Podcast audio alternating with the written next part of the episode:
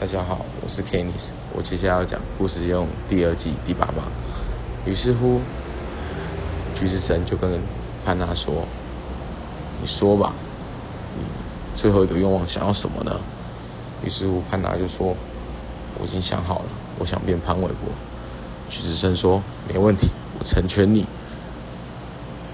结果橘子神一讲以后，潘娜就昏倒。隔天一早起来。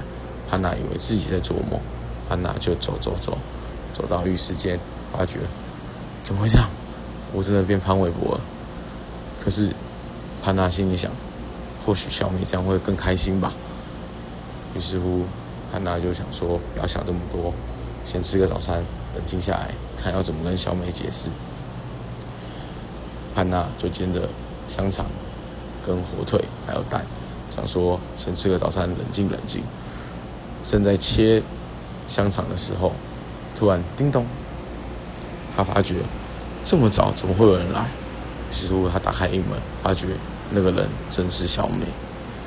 我下一棒想接给新北干化王，我希望的关键词有水，还有我想你。